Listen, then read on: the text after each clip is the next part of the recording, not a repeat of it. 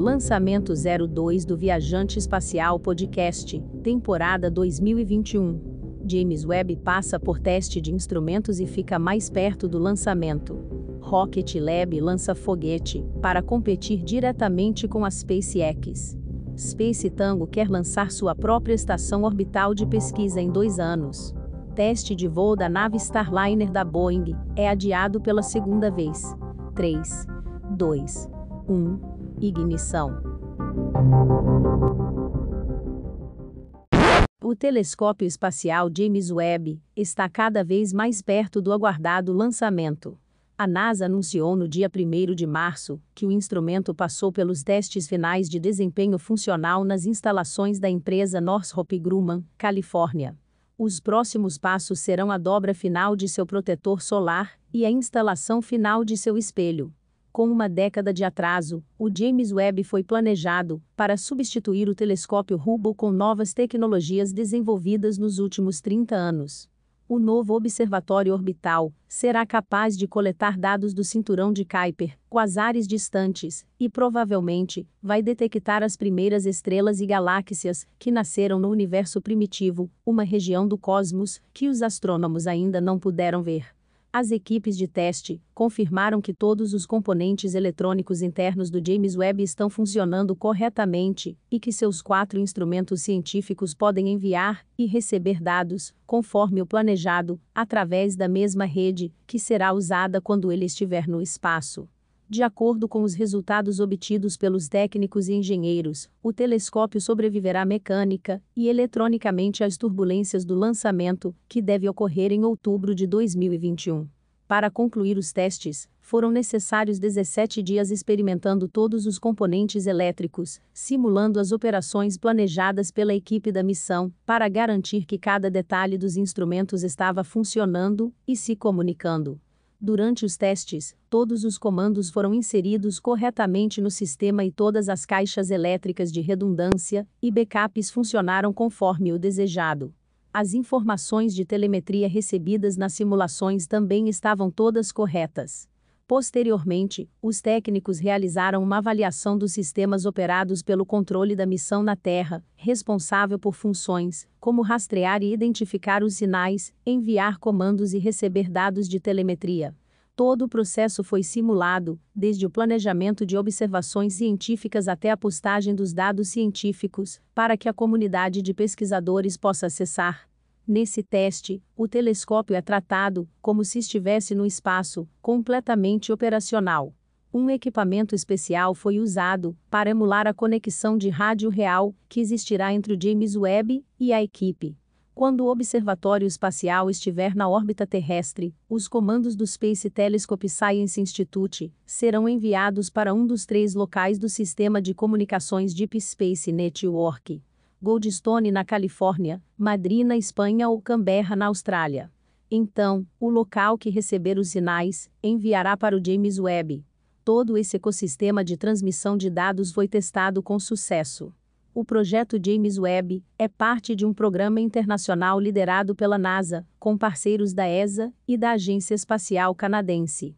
A Northrop Grumman Space Technology, empresa onde os testes finais de desempenho foram realizados, é a principal empreiteira responsável pelo desenvolvimento e pela integração do telescópio. A Rocket Lab vai vender suas ações na Nasdaq para renovar e aumentar sua frota atual de foguetes Electron e construir uma nova classe de foguetes reutilizáveis, com capacidade de transportar 8 toneladas de carga e ainda levar astronautas a bordo. O Neutron, na terça-feira, 2 de março, o CEO da empresa Peter Beck anunciou uma parceria com a Vector Acquisition Corp para abrir o capital e arrecadou mais de 4 bilhões de dólares. Desde o ano passado, que Beck já anunciava que tentaria um plano de recuperação dos Electron em uma operação envolvendo o acréscimo de um paraquedas ao foguete e um helicóptero de resgate. Assim como o Falcon da SpaceX, o Neutron deve pousar em uma plataforma oceânica, e assim como a startup de Elon Musk, a empresa espera entrar na corrida pelos contratos para botar satélites em órbita e levar cargas para a Estação Espacial Internacional e para a Lua, Marte e Vênus. As 8 toneladas de carga útil do Neutron o torna o foguete de tamanho ideal para implantar lotes de satélites em planos orbitais específicos, criando uma abordagem mais direcionada e simplificada na construção de mega constelações, explicou Beck em comunicado. A empresa quer uma fatia de um mercado extremamente competitivo. Lançamento de satélites de internet banda larga. Se SpaceX e Amazon, através da Blue Origin, têm sua própria frota de foguetes, outras como a britânica OneWeb, que planeja lançar até 2 mil satélites, precisam de carona até o espaço.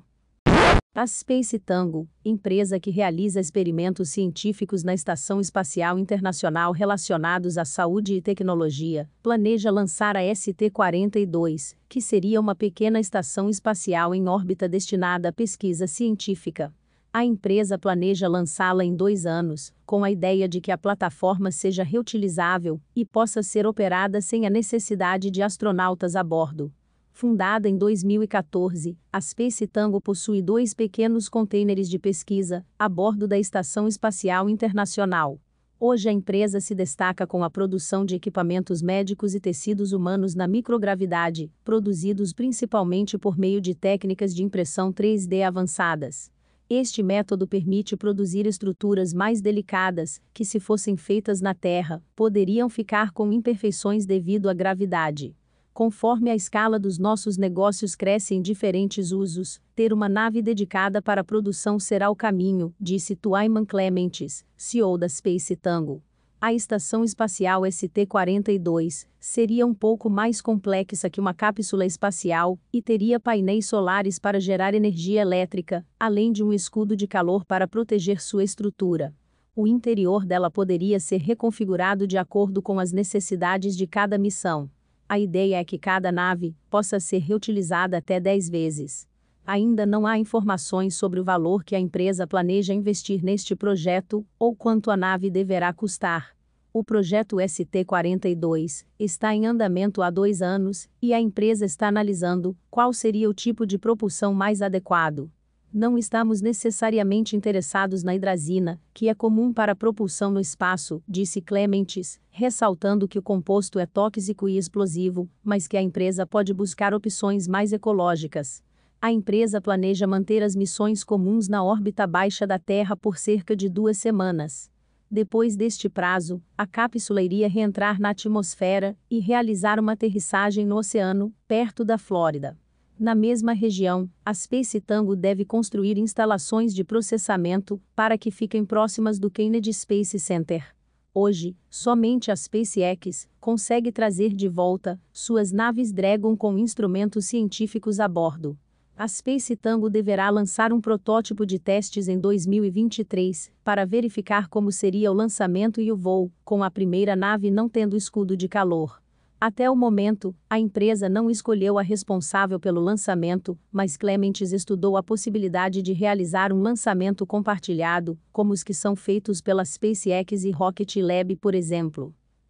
O teste de voo, Orbital Flight Test 2 com a nave Starliner da Boeing, vai demorar mais um pouco para acontecer.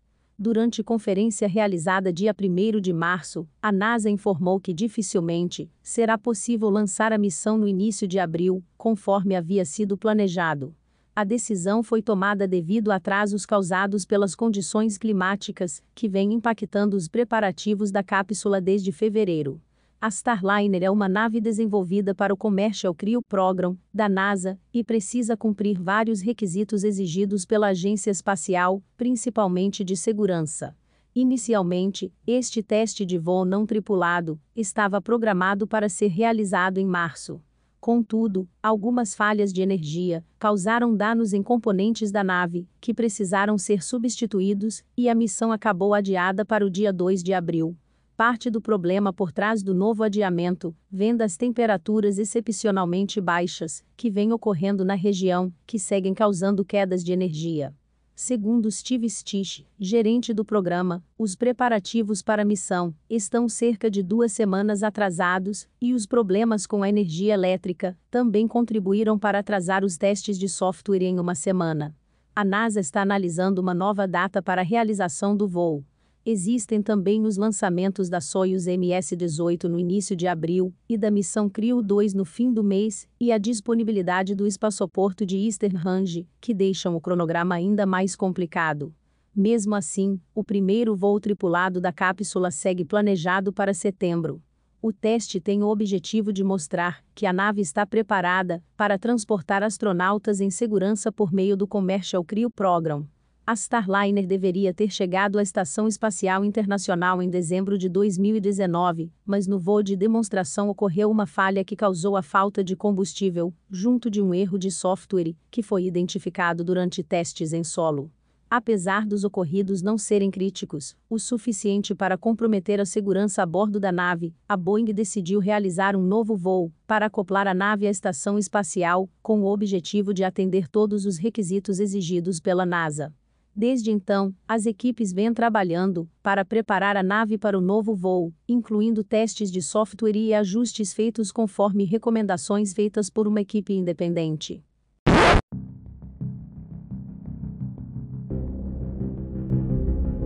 Os links das matérias estão na descrição do podcast. Leia também e obrigado.